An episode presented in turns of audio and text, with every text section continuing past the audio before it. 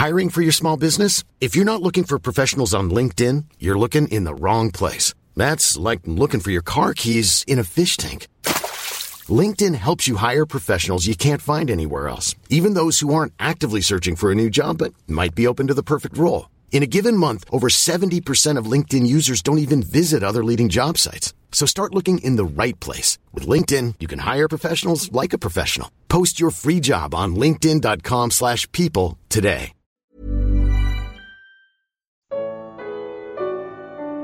Deus nos salve e nos usa por alguma razão que não seja graça.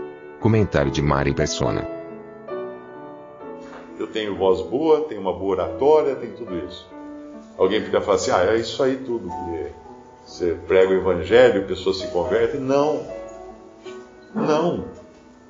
Porque não é nada disso. Deus pode usar as coisas, as habilidades nossas? Pode. Se alguém aqui fala chinês e entra um chinês aqui, esse que fala chinês, que aprendeu chinês, foi na escola, estudou chinês, vai, o senhor pode usar esse então para falar em chinês do Evangelho para esse estrangeiro que entrou aqui. Tá? Porque uh, tem uma habilidade que Deus pode usar. O Senhor usou uh, habilidades também, mas nenhum, ninguém se gloria da sua habilidade, achando que ela que Deus não pode usar outro que não tem habilidade. Ele usou na Bíblia. Ele, por exemplo, quando, quando o Senhor morreu e precisava alguém para tirar o corpo de Jesus da cruz, ele não, não usou Pedro. Ele não usou João para ir lá falar com Pilatos. Ele não usou nenhum daqueles pescadores. Porque Pilatos era um governador, ele não ia atender pescadores. Ninguém ia ter essa liberdade de entrar no, lá na sala do, do governador falar assim: olha, eu quero tirar o corpo de Jesus da cruz. Não, ele ia nem ser recebido. Como hoje também, não adianta sei lá no, no palácio presidencial falar assim: eu quero falar com o presidente. Quem é você? Tem audiência? Marcou? Falou com a secretária? Não. Mas ele usou, ali, o senhor usou ali, Nicodemos e José de Arimateia, que eram senadores, que eram pessoas que circulavam no, na, na alta, nos altos círculos da política e da religião judaica, porque política judaica e religião judaica andavam juntas, porque era uma, um, um, era uma, era uma teocracia. Israel era uma teocracia usou esses dois para ir lá buscar e pedir o corpo de Jesus. Então usou qualidades deles. O Senhor não usou, por exemplo, Pedro os outros discípulos para ir falar para a casa de César, ir falar para o imperador. Ele usou Paulo. Porque Paulo era um homem letrado, ele lá para Ananias, né? O Senhor já revelou quando Paulo se converte, fala: esse aí será um instrumento para ir aos reis. Então o Senhor usou. Mas jamais, quando Paulo fala dessas suas qualidades, que todas as coisas que ele aprendeu, todo, todos o que ele estudou, tudo o que ele fala disso. Por isso que o Senhor me escolheu? Não. Isso é lixo. Não é nada. Não é nada. Então, tudo é graça. E que a gente nunca tenha a tentação de achar que fez um átomo sequer de, de coisa para merecer salvação ou para merecer qualquer coisa. É graça. Até o incrédulo, o ateu, quando fala que Deus envia chuva, Deus envia chuva para o ímpio, para o justo e para o ímpio. A fazenda do, do ímpio cresce lá, as plantas. Por quê? Porque Deus envia chuva. Ele não sabe disso, ele não reconhece isso, mas por graça, porque a comida que ele põe na mesa foi Deus quem, quem deu. Então a graça vai muito além de pensar que só aqueles que são salvos, que são agraciados por Deus. Não. Não. Nós vivemos hoje num tempo de graça. Ele poderia acabar com toda essa bagunça às vezes a pessoa fala assim: eu queria justiça, eu queria que o país tivesse justiça. Ah, é? Você queria? Então tá bom, você é o primeiro que vai ser morto. Alguma vez você, você sonegou imposto?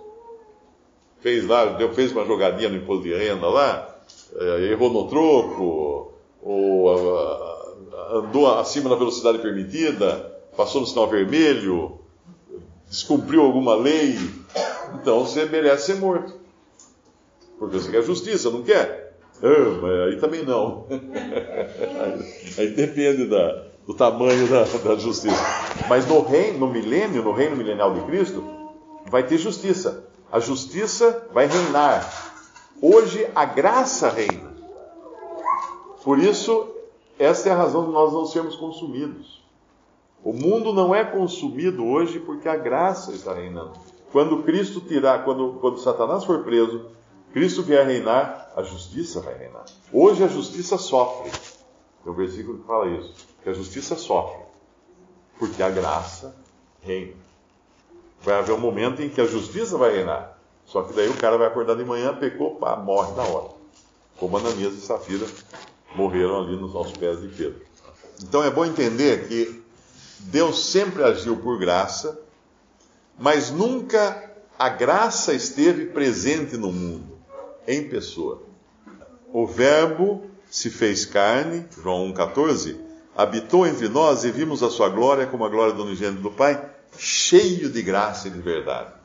E quando ele fala no versículo 17, porque a lei foi dada por Moisés, a graça e a verdade vieram por Jesus Cristo. Aí não era apenas Deus agindo em graça, como ele sempre agiu em graça, mas a graça e a verdade vindo ao mundo por Jesus Cristo. Uma coisa que não tinha nunca acontecido isso antes. Gálatas 6:8. Vamos lá. Ah, o versículo 7. É o 7. Não erreis, Deus não se deixa escarnecer, porque tudo que o homem semear, isso também ceifará. Isso aqui que é importante entender, que não está falando de julgamento de juízo final. Ah, você está falando que então não é, a salvação não é pelo que nós fazemos, não sei o quê, mas lá fala que tudo que a gente semear, a gente vai receber. Não, isso é na vida. Isso aí é o chamado governo de Deus. Nós somos governados aqui na terra pelo governo de Deus. E o governo de Deus exige o seguinte: o que você semear, você colhe. Ainda que a graça possa amenizar os efeitos disso. Tudo aqui nesta vida. A salvação, graça somente. Mas as consequências dos nossos atos nessa vida, nós colhemos nessa vida. Dou um exemplo. O cara foi viciado em bebida alcoólica a vida inteira. Tá com o, o fígado dele tá uma pedra, cirrose. Aí ele se converte.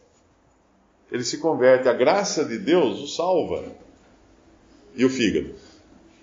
Ele vai sofrer ele vai sofrer as consequências. Esse é o governo de Deus. Ele está salvo, mas é a mesma coisa. você pratica um crime, depois você se converte.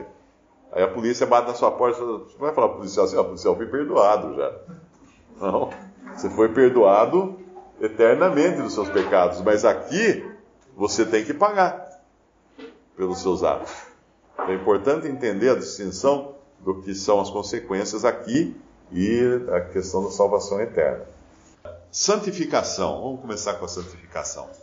A, a justificação, Deus considera justo, é, Romanos 4. Que diremos, pois, ter alcançado Abraão, nosso pai, segundo a carne?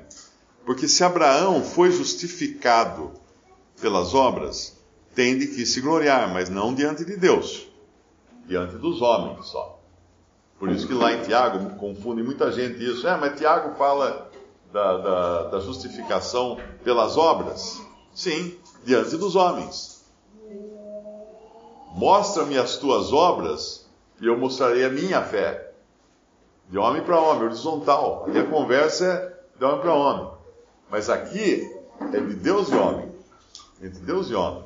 Então, uh, porque se Abraão foi justificado pelas obras, tem de que se gloriar para quem? Para o homem. Mas não diante de Deus. Então, porque aqui o assunto é outro. É, é a justificação na vertical. Lá em Tiago é na horizontal, né? Uh, porque, uh, pois que diz a Escritura? Creu Abraão em Deus e isso lhe foi imputado como justiça. Isso foi considerado como justiça para ele. Ora, aquele que faz qualquer obra não lhe é imputado o galardão segundo a graça, mas segundo a dívida.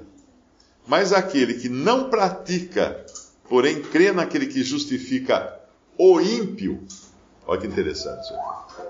Deus não justifica o bom. Ah, você é bom, então eu vou justificar você. Não, aqui está falando que Deus justifica o ímpio. Mas como pode Deus justificar o ímpio? Porque a justiça de Deus, e justiça é fazer justiça. Por exemplo, o juiz faz justiça quando ele condena um, um meliante, lá, um bandido, fez justiça. Quando uma pessoa morre, um parente é assassinado, não, eu quero justiça, eu quero justiça. O que, que ele quer? Ele quer que seja castigado aquele que cometeu o crime. Então, Deus fez esse castigo já. Deus já condenou o criminoso. Só que condenou o criminoso, o filho dele, que tomou o lugar do criminoso e foi, justifi foi justiçado ali na cruz. Se alguém falar assim, cadê o criminoso que, que matou meu filho? Está lá, ó, naquela cruz lá. Foi pregado lá. Está feita a justiça. Então, aquele que, uh, aquele que não pratica, porém crê naquele que justifica o ímpio, a sua fé lhe é imputada como justiça. O fato dele crer é considerado agora justiça para ele. Por isso que aqui, todos aqui que creem creram no Senhor Jesus Cristo são, são vistos por Deus como justos. Porque nós fizemos alguma coisa melhor que os outros? Não. Porque Deus justifica o ímpio, nós éramos ímpios. E quando nós exercemos fé em Jesus, Deus nos justificou. Perdoou todos os nossos pecados e somos justos agora aos olhos de Deus. São duas coisas diferentes. Por exemplo, quando ele na cruz morreu, ele pagou por todos os seus pecados. Ah, os seus pecados foram pagos lá atrás, dois mil anos atrás. Mas você foi perdoado no momento em que creu. Você não foi perdoado antes de crer. Você foi perdoado no momento em que creu. Com base naquela obra lá de trás. Sim, porque aqui fala: Abraão creu em Deus e isso lhe foi imputado como justiça. Quando? Quando ele creu em Deus. Todos os santos do Antigo Testamento eram salvos, eram justificados e salvos por uma obra que Deus iria fazer. Por isso que quando Abraão creu, qual foi uma prova que Abraão creu? Primeiro ele creu que Deus daria um filho. E depois, quando ele entrega o filho, o que ele fala? Deus proverá meu filho. O filho fala, pai, cadê? A lenha está aqui, o fogo está aqui, o cutelo está aqui. Cadê o cordeiro? Deus proverá o cordeiro. Isso foi a fé de Abraão. Deus proverá o cordeiro. Ele, só, só, só completando, lá em, acho que Hebreus fala assim, que ele sabia que de alguma maneira Deus traria o seu filho de volta, ressuscitaria o seu filho de volta. Ele fez com fé aquilo. Então ele foi justificado nessa fé que ele teve ali uh, de crer que Deus iria prover. Então no Antigo Testamento, todos os que foram salvos foram salvos a prazo. O que é ser salvo a prazo? Você recebe a salvação para ela ser paga depois. A crédito, né? A crédito. Você foi salvo a crédito, os do Antigo Testamento. Porque Deus ia depois fazer a obra que ia pagar tudo aquilo. Ele creu no quê? Que Deus ia prover o cordeiro. Deus ia prover. Hoje nós cremos que Deus proveu.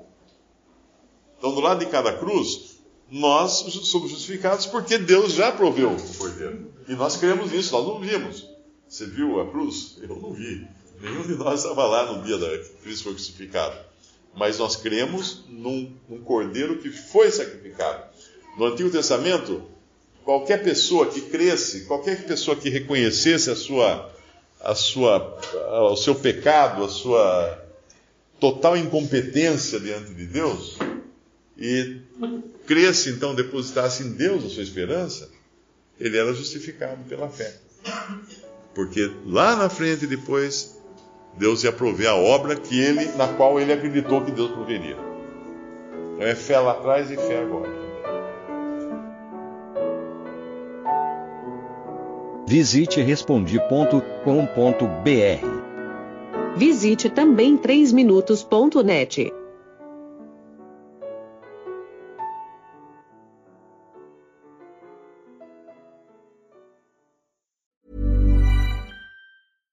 Hey, it's Paige DeSorbo from Giggly Squad. High quality fashion without the price tag. Say hello to Quince.